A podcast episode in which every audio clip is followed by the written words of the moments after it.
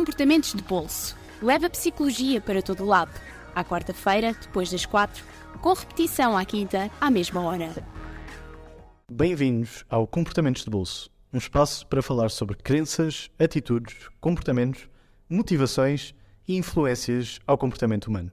Dizia uma psicanalista americana que o entusiasmo era o melhor sinal de saúde mental de um bebê. Eu acho que o entusiasmo é o melhor sinal de saúde mental em qualquer idade. Já dizia António Coimbra de Matos num documentário biográfico, sendo este um dos psicanalistas mais conceituados em Portugal.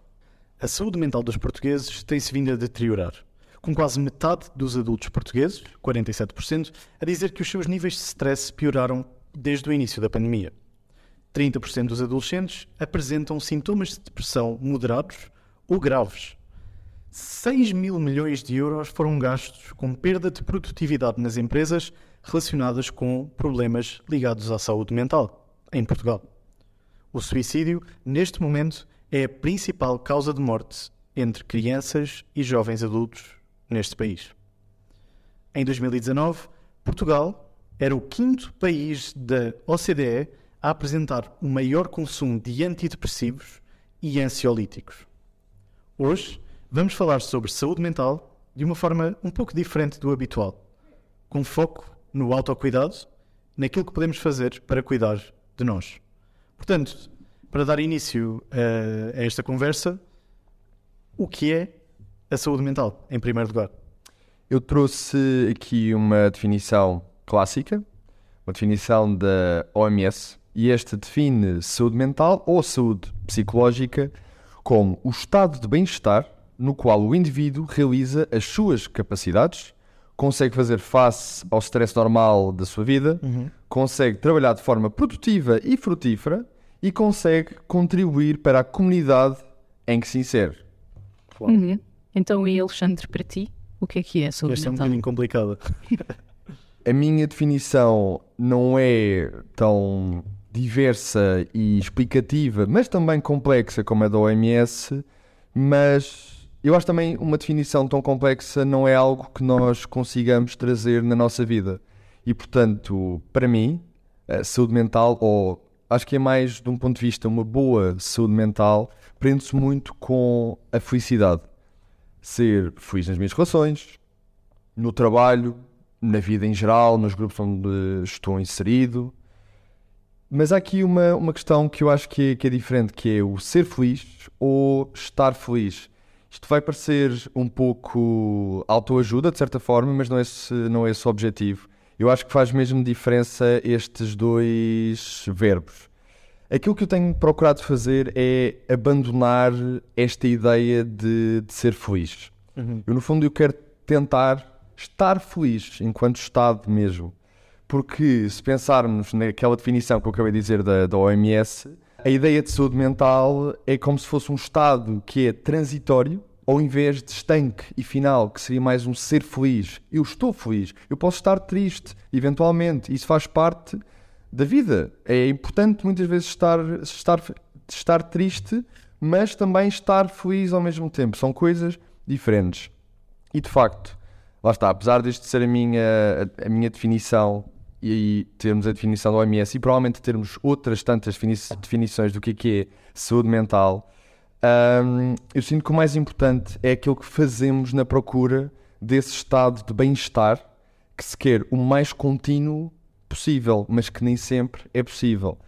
Um dos aspectos que nós podemos fazer de facto é ter atenção ao autocuidado, que foi algo que já, até já tínhamos referido aqui no início do, do, do episódio, no sentido em que nós procuramos, com diversas estratégias, sejam elas quais forem, e eu acho que até o final do, do episódio vamos dar aqui estratégias para sermos mais autocuidadores connosco. Uhum.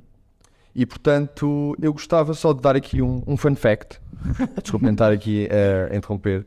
Uh, mas a 24 de junho começa o mês do autocuidado. Em inglês, o self-care. Porque começa a, a, meio do mês? Começa a meio um do mês porque dia 24 de julho, portanto 24 do 7... O final do mês. O final do mês do autocuidado. fica a noção de este autocuidado ser praticado 24 horas sobre 7 dias. Pela dia 24 do mês, do mês 7. Exatamente, exatamente. Quem é que fez isto? Quem é que teve esta ideia? Sabemos? Por acaso não sei. Mas é muito, é muito Veio- inspirador. É muito veio, inspirador. veio da OMS também. Grande, O- grande OMS. Mas é, é interessante, ou seja, ouvir isto também desta perspectiva. Muitas vezes nós ouvimos falar de saúde mental como ok, vai ao psicólogo ou vai, vai, vai ter consultas, certo? E nós vamos falar das coisas de forma um bocadinho, um bocadinho diferente. Vamos falar aqui de como é que podemos cuidar de nós próprios e não, não também de ir, de ir ter eh, consultas, não é? Não é, não é isso?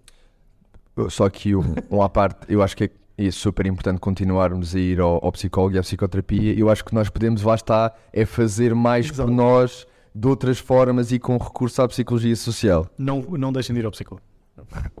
Vão, por favor. Sim, e de facto já começa também muito a haver um foco na saúde mental como um todo mente-corpo, mais do que na não doença, e é um passo sem dúvida importantíssimo. É, numa entrevista ah, com a presidente da Sociedade Portuguesa de Psiquiatria e Saúde Mental, Maria João Heitor, dizia o seguinte sobre saúde mental que eu acho que é super interessante. Portanto, é um, um, um conceito complexo, produto de interações múltiplas, incluindo fatores biológicos, psicológicos e sociais, influenciado por diferenças culturais e pela subjetividade de cada um. Portanto, a ideia também de que a saúde mental não é apenas a ausência da doença, mas sim um estado de bem-estar global, como já fomos referindo, em oposição ao sofrimento psicológico, que na verdade já é considerado o sexto sinal vital quando se avalia alguém. Mas espera aí, eu acho, não sei, Lourenço, eu acho que não, são seis sinais vitais. Pois não sei, por acaso não sabia, não sabia que isso era usado como um dos sinais vitais, nem sei quais é que são os outros. É os outros curioso, de facto. Portanto, para além dos cinco sinais vitais de base, a frequência cardíaca, a frequência respiratória, a pressão arterial, a temperatura corporal e a dor física, agora sim também o sofrimento psicológico já é considerado como algo que, de facto, tem que, temos que ter bastante atenção. Eu acho que isso é um, é um marco incrível, sinceramente, porque muitas vezes sentimos que na nossa sociedade a saúde mental é descredibilizada, Sim, de certa e- forma. de de certa forma, ou seja, acreditamos que a saúde mental tem de facto sido desvalorizada, mesmo ao nível mundial, mas em Portugal em particular. E aquilo que se vê, ou que me parece, é que desde a pandemia, a pandemia que teve bastantes pontos negativos, obviamente, mas um dos pontos positivos que trouxe foi exatamente colocar aqui uma luz naquilo que são as nossas dores psicológicas, naquilo que os seres humanos passam psicologicamente e não só, não só de forma física, apesar de, do Covid ser uma, uma doença física. E é interessante que um dos focos e uma das prioridades do Plano de Resiliência e Recuperação do Governo, do PRR, é exatamente a saúde mental em Portugal. E hum, a partir de 2022, que é bastante recente, foi criado um Observatório de Saúde Mental em Portugal, exatamente com o objetivo de começar a fazer aqui um estudo e entender qual é que é o estado da saúde mental em Portugal. Por um lado, é de aplaudir, por outro, porque é que demorámos tanto tempo a chegar aqui? De facto, de facto, sem dúvida. Eh, Eu também sei de, de outros, de outros casos, eu, se não estou em erro, já existe um plano nacional de saúde mental que não foi efetivado. Ahm, já não me recordo bem quais foram as, as, razões, foi por uma questão de dotação orçamental, eventualmente, mas não foi efetivado. Mas, por outro lado, um bocadinho em contracorrente com este plano nacional, existe já um plano de saúde regional na região autónoma dos Açores, coordenado por um médico psiquiatra, Henrique, Henrique Prata Ribeiro, se não estou, se não estou em erro, Ahm, e portanto é um marco, acho bastante importante, apesar de já vir tarde, vamos, vamos colocar assim, porque estamos, passou-se um ano desde a criação deste observatório, Está a começar. está a começar e eu acho que é muito importante cavalgar nesta onda de preocupação com a saúde mental. E, e diria que é, que é também importante percebermos que, ou seja, existe aqui uma dificuldade eh, no nosso país, principalmente, neste acesso, nas dificuldades socioeconómicas, na- nos serviços que podem ser prestados à população. Obviamente, pessoas com estatuto socioeconómico mais alto têm maior acessibilidade e maior facilidade de aceder a apoio e à ajuda de saúde mental. No entanto, é importante também termos em conta que não é só irmos ao psicólogo, não é só este- estes acessos e estas consultas que são providenciadas por, outros, por outras entidades, mas que existem outras práticas que nós podemos ter para ajudar na nossa saúde mental.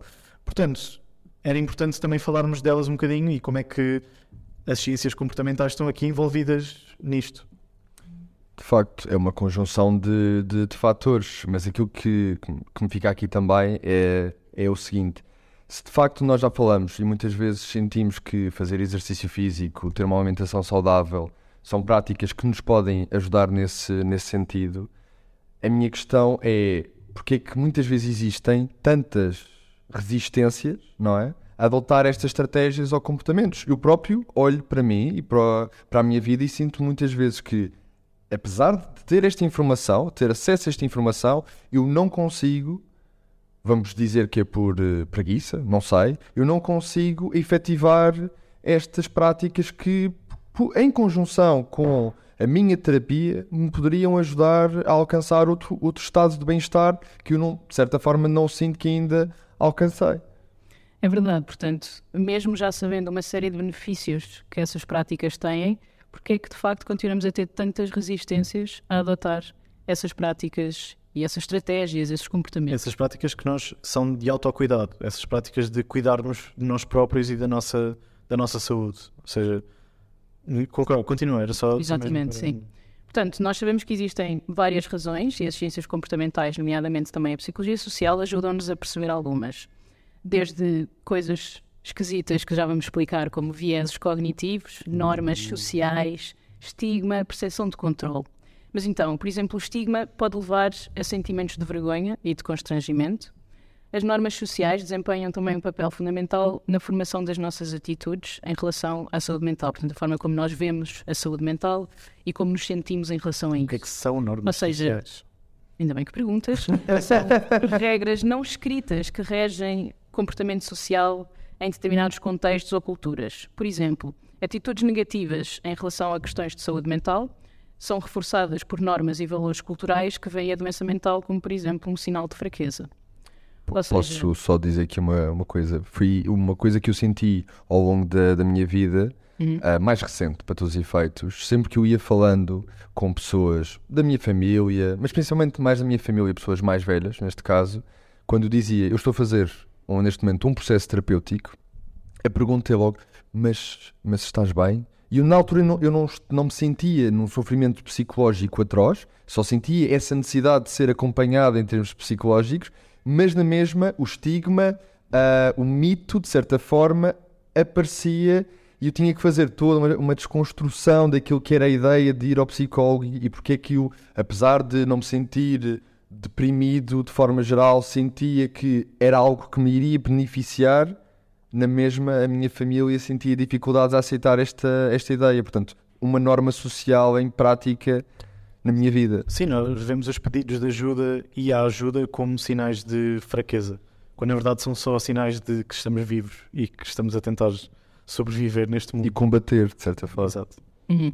E por outro lado, também a questão de, por exemplo, se acreditamos que determinado comportamento ou determinada prática é ineficaz ou, ou que não tem importância, ou, por exemplo, ir ao psicólogo não vai funcionar comigo, um, pronto, automaticamente temos menos probabilidade de, de fazermos isso, não é? de procurarmos ajuda e uh, mesmo que haja evidência em contrário. Sim, é verdade. Há muita descredibilização do, do psicólogo. Eu até quando decidi ir por essa área mesmo no meu círculo de pais e assim, foi muito, foi muito difícil lidar com, com essa situação para eles. Portanto, claro. não é só uma questão da parte do pedir ajuda e de nós nos sentirmos, sentirmos confortáveis a pedir ajuda, mas também uma de confiar e sabermos que estes serviços vão de facto ter algum efeito positivo em nós, não é? Sim, basicamente aquilo que eu senti também dessa forma é eu tinha uma intenção e houve uma barreira inicial de não conseguir passar dessa intenção para eventualmente ter esse comportamento que é de ir ao psicólogo, até perceber o que é que era essa barreira e conseguir explicar à minha família que era super importante eu poder ter acesso a este, a este serviço. Exatamente, e no caso também de pessoas que acreditam, por exemplo, que, que não precisam de ir ou, ou, que estão bem, nós sabemos que há, há alguns os tais vieses cognitivos, nós sabemos que pronto, isso também dificulta um, de facto este pedido de ajuda. Por exemplo, o viés de confirmação, talvez alguns ouvintes já saibam o que isso significa, mas no fundo é termos uma, uma tendência a aceitar com maior facilidade evidências que confirmam as nossas opiniões prévias e, portanto, resistimos mais à evidência em, contra em contrário. Ora, no contexto da saúde mental, isso significa que as pessoas podem procurar seletivamente informações que confirmem estas, estas crenças de que não estão a experienciar problemas de saúde mental ou que são perfeitamente capazes de lidar com os seus problemas por conta própria. Portanto, quase também numa forma de, de, de proteção da autoestima. Exatamente, todos nós já passamos por essa, por essa questão de nós acreditamos piamente em alguma coisa e mesmo quando nos estão a tentar convencer do contrário, muito dificilmente isso acontece. Se nós de facto acreditamos que não temos nenhum problema ou que não precisamos de ajuda, muito dificilmente vamos ser também convencidos do contrário. E aliás, também, também há aqui uma questão muito interessante que é o otimismo irrealista que nós muitas vezes uh, experienciamos, mas que é nós subestimamos a possibilidade ou a probabilidade de acontecerem eventos positivos no futuro e, por consequência, também subestimamos a probabilidade de acontecerem eventos negativos. Portanto, todas estas questões podem dificultar o reconhecimento da nossa necessidade de procurar e de receber ajuda nesta, nesta área. Por exemplo, isto é só uma fase, isto está de passar, eu estou triste agora, mas sei que daqui a dois, três meses isto vai estar tudo melhor e, portanto, eu não preciso de fazer nada porque a vida, Exato. ou melhor, eu gosto muito desta expressão, o tempo cura tudo. E por vezes cura mas as pessoas utilizam este tipo de chavões muitas vezes com este tipo de, de proteção incorrendo nestes, nestes vieses. Exatamente. Outro fator também, deixa-me acrescentar, tem a ver com a percepção de controle. O que é que isto quer dizer? Nossa percepção sobre a capacidade de conseguirmos um, ter controle sobre determinados resultados associados a um certo comportamento que temos. Portanto, na ótica de um, não acreditarmos que determinado, determinada terapia funciona ou não acreditarmos que fazer exercício de facto vai fazer bem um, ou se calhar deixarmos de comer aquele pacotinho de batatas fritas. Ou até, bem gostoso. Ou, ou até não sentirmos a responsabilidade, de certa forma, não nos sentirmos capazes de nós próprios sermos o maior influenciador da nossa, da nossa saúde mental. Ou seja, também sentir aqui um, uma capacidade interna de lidar com, com, a, com, as situações, diria, diria eu que também é relativamente importante. Exatamente. Sendo que, atenção, o foco é sempre o equilíbrio. Não deixem de comer aquele pacotinho de batatas fritas. Sabe sempre tão bem, para quem gosta de batatas fritas, há pessoas que podem não gostar de batatas fritas, não sei. Eu gosto de pôr sempre estas duas versões, estes dois, dois limites. Mas eu fico aqui com, lá está, com uma questão. Nós estamos aqui a ouvir estes problemas que surgem, estes vieses um, estes exemplos que tivemos aqui a falar, mas então de que forma, não é? É que nós podemos combater estes vieses a que nós estamos sujeitos da melhor forma, ou pelo menos dar-nos pistas de uma boa forma de conseguirmos resolver estas, estas questões. Uhum. Olha, primeiro que tudo, é precisamente o que estamos a fazer aqui: normalizar, por exemplo, o comportamento de procurar ajuda e de percebermos Sim. que não estamos bem num dado momento, ou mesmo que até estejamos e queremos uhum. perceber melhor como é que nos sentimos em relação a determinadas situações, perceber melhor como é que agimos e pensamos noutras, conhecermos um bocadinho melhor. Um, e, portanto, uma forma também de podermos gerar este tipo de coisas na população e informar corretamente a população em geral sobre o que é a doença mental, nomeadamente para conseguirmos combater o estigma associado à mesma Outra forma, um, por exemplo, o papel dos meios de comunicação e dos influencers, ok? São agentes formadores da opinião pública e, portanto, têm uma capacidade enorme de influenciar e de informar o público. E, portanto, nesta ótica de aumentar a literacia e saúde mental, que podemos também nós próprios fazer isso, não é? Podemos pesquisar, podemos informar-nos melhor. Um... Eu acho que isso é, uma, é um dado bastante engraçado, porque, de certa forma, nós falamos cada vez mais do problema que são as redes sociais na juventude, com, por exemplo, o TikTok. Um, já se fala muitas vezes em proibir o TikTok, não só nos Estados Unidos, mas mesmo nas instituições da União Europeia. E é, de certa forma, paradoxal este papel que muitas vezes os influencers podem ser influências de literacia em saúde ou podem ser só influências de viagens, não sei. Qualquer. Pessoas que têm um programa de rádio. Pá, mas basicamente aquilo que eu estou aqui a tentar dizer é que existe esta dualidade que são plataformas não só que podem trazer questões negativas, mas também podem servir um papel de, de expressão desta e de normalização daquilo que é a procura de melhorar a saúde mental de cada um. Exatamente. Outra forma também super importante é a criação de hábitos saudáveis. O que é isto? Primeiro que tudo, hábitos, sabemos, são comportamentos automáticos, podem ser difíceis de mudar, mas que podem ser estabelecidos intencionalmente, podem e devem, por meio de repetição e de pistas contextuais. Ui. Portanto, é importante o foco na repetição que leva à automaticidade de um comportamento, porque também reduz muito a nossa a sobrecarga cognitiva, portanto, o facto de termos de pensar em muita coisa ao mesmo tempo e, portanto, retira-nos também esse peso de ter que tomar uma série de decisões um, adicionadas a todas as decisões que já tomamos no nosso dia a dia. Portanto, termos esse processo automatizado, sem dúvida que é um bom ponto de partida. Outra coisa é sermos também capazes de dividir ou separar os comportamentos ditos complexos em componentes mais simples. E, portanto, promover também a repetição e o reforço nestes comportamentos mais simples. Ou seja, só, só para também dar aqui um exemplo, muitas vezes nós, nós quando. Um, do, um dos maiores comportamentos que nós queremos adotar é fazer exercício. Toda a gente quer fazer exercício, isso deve ser hum, a resolução de ano novo mais comum de sempre. Que depois E- termina ao fim de nem sequer um mês. Nem o muitas mês, nem o vezes. mês. E aquilo que se vê é que muitas vezes as pessoas tendem logo a colocar o, o carro à frente dos bois, acho que é essa a expressão, É essa a expressão. e dizem eu quero correr uma maratona, ou eu quero correr todos os dias da semana, ou vou, vou ter abdominais daqui a um mês. E a verdade é que colocar, um- imaginar uma montanha é muito mais difícil do que se dissermos, ok, eu vou começar, eu vou andar, vou dar um passeio todas as semanas. E a verdade é que nós, ao colocarmos o carro à frente dos bois, nós colocamos dificuldades e obstáculos que são muito mais difíceis de ultrapassar. Portanto, um dos, dos maiores, eh, uma das maiores recomendações que nós podemos fazer que eu aplico na minha vida diária é exatamente quando temos um objetivo ou queremos formar um hábito, simplificar, torná-lo um bocadinho mais fácil e não, não complicar tanto. De certa forma, nós até acabamos por incorrer em autossabotagem, não é? Se nós colocamos um objetivo tão grande que provavelmente pode não ser alcançável e não, nós não estamos preparados para atingir ou para darmos de nós o suficiente para atingir esse objetivo, é como se à partida nós estivéssemos, de certa forma, condenados a não conseguir dúvida, e a não chegar ao sucesso.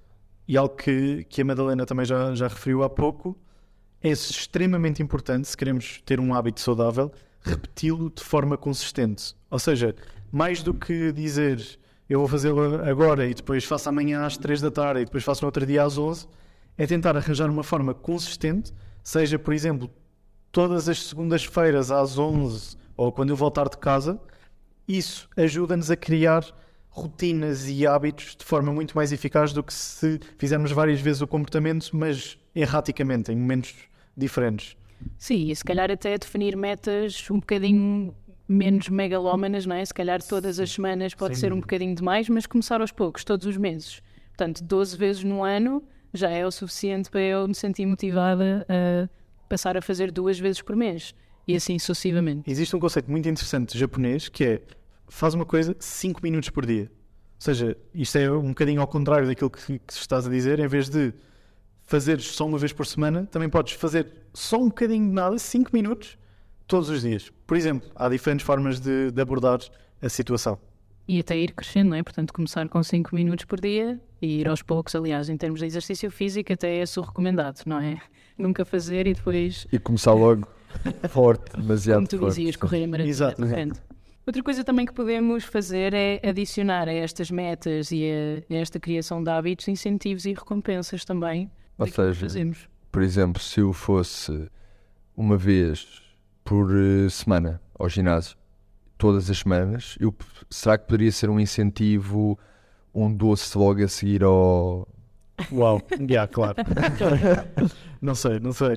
Se é isso que funciona para ti, Pelo menos eu estava a ir ao, ao ginásio, não é? De certa forma. Se tu já ias comer o doce de qualquer maneira, mais vale ir ao ginásio, né?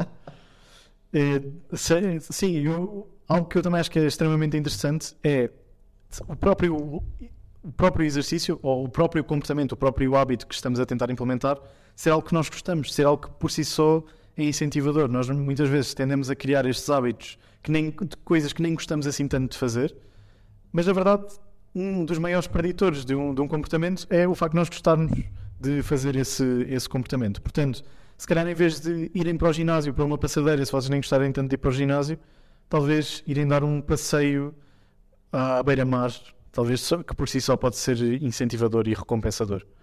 E algo que eu, que eu aplico no meu, no meu dia a dia também. É curioso mencionares isso, até porque, hum, para além de, de fazermos algo que gostamos, ou por mais que tenhamos aquela intenção em, é? Qu- quantas vezes já quisemos fazer algo e, e continuamos a adiar, mas continuamos a querer fazer imenso. E achamos sempre que amanhã, amanhã, amanhã, ou na próxima semana, ou no próximo mês, e depois acabamos por não fazer. Exato. Porque, na verdade, ao contrário do que tipicamente se pensa, o melhor preditor de um comportamento não é necessariamente a intenção que temos de o fazer, mas sim o, o comportamento prévio. E daí a importância então de criarmos estes hábitos, porque se nunca fizemos antes, dúvida. muito mais difícil é passarmos a fazer. E às vezes é, é o arranque, não é? É o começar a fazer que é mais difícil. Não, sem dú- eu até estava a pensar, estava a dizer isto, estava a pensar que andar de bicicleta, eu por acaso até gosto de andar de bicicleta e gostava de, de poder andar mais de bicicleta, mas também as características do sítio onde eu vivo não me permite guardar uma, podia usar talvez aquelas de tipo as giras, como tem em Lisboa, ou outro, outro, ahm, outro tipo de meio, neste caso de bicicleta, que possa existir por aqui.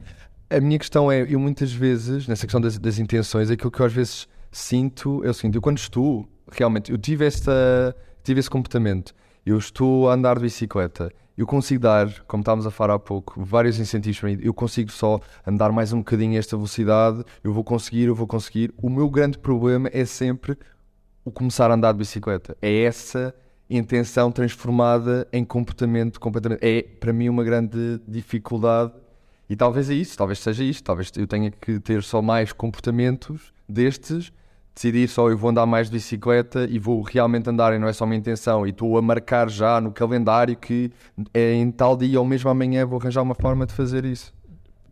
Parece-me interessante também que nós estamos aqui a falar de, de autocuidado e como é que podemos também cui- cuidar de nós próprios e demos assim alguns exemplos de exercício, andar de bicicleta, por exemplo. Mas aquilo que me parece é que estes comportamentos e estes hábitos que vamos fazer são. Existe muito esta tendência de dizer devias fazer aquilo, ou devias fazer aquilo, ou exercício é o ideal para todos, ou... E a, a verdade é que a investigação mostra que os- o autocuidado, aquilo que nós podemos fazer por nós próprios, é totalmente adaptável à nossa pessoa. Portanto, não há aqui uma solução, um tamanho cabe em todas, cabe bem em todas as pessoas. Portanto, também é difícil para nós estarmos aqui a dizer, ou pelo menos para mim, estar aqui a dizer deviam fazer este tipo de autocuidado. Mais importante do que isso é se vocês decidirem e conseguirem identificar algum comportamento ou algum hábito que para vocês faria sentido e vos ajudaria a cuidar de, de vocês próprios, seja pedir aju- ajuda, seja fazer exercícios, seja fazer meditação, é algo que requer alguma exploração da vossa parte e que vocês têm que perceber, ouvintes por vocês próprios, cada um de nós tem que conseguir explorar e identificar por nós próprios o que é que gostaria de, de fazer. Isso é super importante porque muitas vezes nós temos dificuldade em, logo de início, identificar o que é que são atos de autocuidado. O que é sequer? O que é que é para mim ter autocuidado? Um, e, e, portanto, nesse sentido, é super importante, por exemplo, termos determinados, ou seja, sermos capazes de facto de perceber o que é que é para mim ter esse autocuidado e percebermos que pode ser uma série de coisas que já fazemos, mas que simplesmente não estamos a valorizar como sendo atos de autocuidado.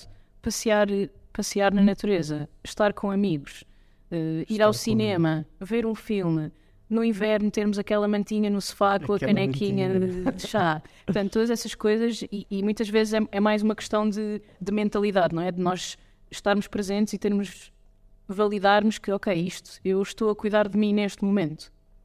Uma das Sem coisas que eu fazia muitas vezes, quando estava a começar assim, sei lá, tinha sido um dia complicado e tinha tempo, era começar só a conduzir. Eu, por acaso, retiro muito prazer do ato de, de conduzir. Conduzir só e às vezes sem destino. Conduzir à beira-mar, por outro lado, o que é engraçado aqui vai andar, andar à beira-mar. Conduzir à beira-mar, pá, faz, muitas vezes faz milagres, ajuda bastante a clarificar ideias, estados que eu esteja, coisas que eu esteja a sentir de certa forma. Sem dúvida, eu queria também, também estamos aqui quase a terminar o nosso, o nosso programa de hoje. Algo que me parece também extremamente importante de referir é que nós estivemos a falar aqui de uma perspectiva muito individual, ou seja, de nós cuidarmos de nós próprios, de nós criarmos os nossos próprios hábitos saudáveis. A verdade é que, apesar disto parecer colocar toda a responsabilidade no indivíduo, a verdade é que os órgãos de saúde e os hospitais ou todos os intervenientes naquilo que é a saúde das pessoas de um país, de uma cidade, devem ter em conta como criar hábitos numa pessoa. Quando um médico diz tens que fazer exercício ou tens que uh, tomar um medicamento, isso é um hábito. Portanto, todos nós, desde o indivíduo até aos intervenientes na saúde, têm que ter estes conhecimentos e deviam pelo menos implementá-los no seu dia, no seu dia a dia. Gostava também de vos passar a palavra, se vocês têm assim alguma palavras finais para dizer aqui aos nossos, aos nossos ouvintes, como é que gostavam de, de terminar este programa, o que é que gostavam que eles levassem daqui, principalmente se houvesse uma ideia, duas ideias, gostavam que eles levassem, o que é que seria? Ok, então, pronto, em termos de autocuidado, termos noção que é sobre empoderarmos-nos e sermos nós próprios agentes ativos no nosso bem-estar e não esperar que estarmos bem é uma constante na qual não precisamos de investir. Às vezes parece um bocadinho contraintuitivo termos de planear também momentos de autocuidado, mas é sem dúvida importante e faz muita diferença. Portanto, fazermos escolhas saudáveis que nos fazem sentir bem, relaxados e felizes deve ser um hábito para eliminarmos a tal barreira sobrecarga cognitiva ou até emocional e sabemos identificar as nossas próprias resistências em adotar determinados comportamentos e isso sem dúvida é meio caminho para conseguirmos ultrapassar essas barreiras, não adiarmos decisões e portanto agirmos mais ativamente no nosso bem-estar e na nossa qualidade de vida. Então, antes de terminarmos, queria só vos dar as últimas notas Estamos sempre convosco todas as quartas-feiras às 16 aqui na Popular FM, com repetição à quinta. Sigam-nos no Instagram, onde podem sugerir temas que gostassem que falássemos e partilhem o podcast com os vossos amigos, a vossa família, com quem acharem que este podcast faz sentido e que podem retirar alguma coisa do mesmo. Levem-nos assim nos vossos bolsos para todo o lado. Antes de terminar o segundo episódio, deixamos aqui o teaser para o tema do próximo. Estivemos aqui a falar de saúde mental, de cuidarmos de nós próprios. Mas a verdade é que existem muitos fatores que vão influenciá-la, sendo um deles a habitação e a segurança que temos na mesma. Portanto, no próximo episódio vamos falar exatamente nas consequências que esta insegurança habitacional tem na nossa saúde mental. Obrigada por estarem connosco. Até ao próximo episódio. Comportamentos de bolso leva a psicologia para todo lado. À quarta-feira, depois das quatro, com repetição à quinta, à mesma hora.